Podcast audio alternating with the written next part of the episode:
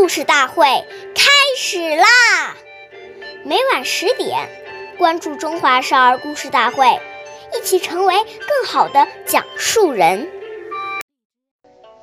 岁月易流逝，故事永流传。大家好，我是中华少儿故事大会讲述人段博鑫。我今天给大家讲的故事是《巡抚巡父》第三十一集。清朝时，有个巡抚叫朱高安，为官清正廉洁，生活简朴。一天，朱高安在街上走。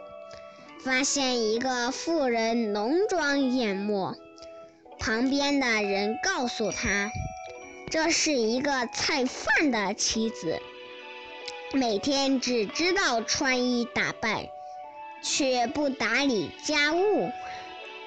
朱高安听说了，就让这个妇人跟随自己，来到府衙里看一看。这个妇人。不知道巡抚这样做的原因，只得胆战心惊地跟在后面。到了府衙，朱高安带妇人来到厨房，只见几个女人在做饭，烧水做饭。朱高安指着灶旁一个穿着粗布衣服。正在洗菜的妇女说：“这就是我的妻子，巡抚夫人。”小贩的妻子听见了，很吃惊，同样也明白了巡抚的意思，羞愧的说不出来，说不出话来。从那以后。小贩的妻子脱去了华丽的衣服，卸下了头上的钗钗环，穿上了朴素的衣服，每天帮丈夫卖菜做饭、打理家务。下面有请故事大会导师王老师为我们解析这段小故事，掌声有请。行，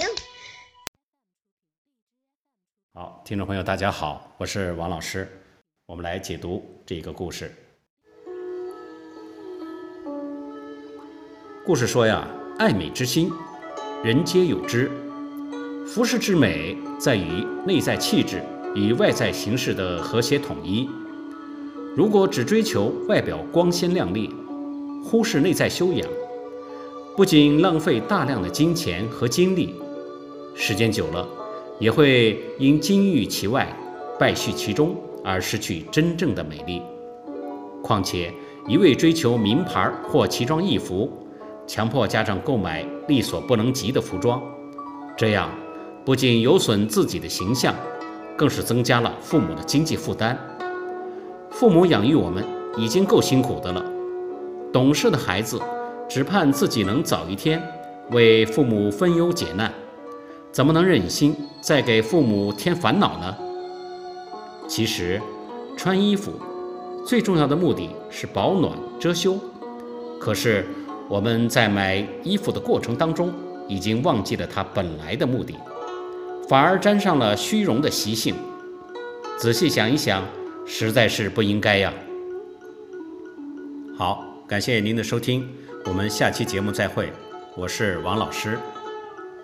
想参与讲故事的同学，请关注我们的微信号“微库全拼八六六九幺二五九”。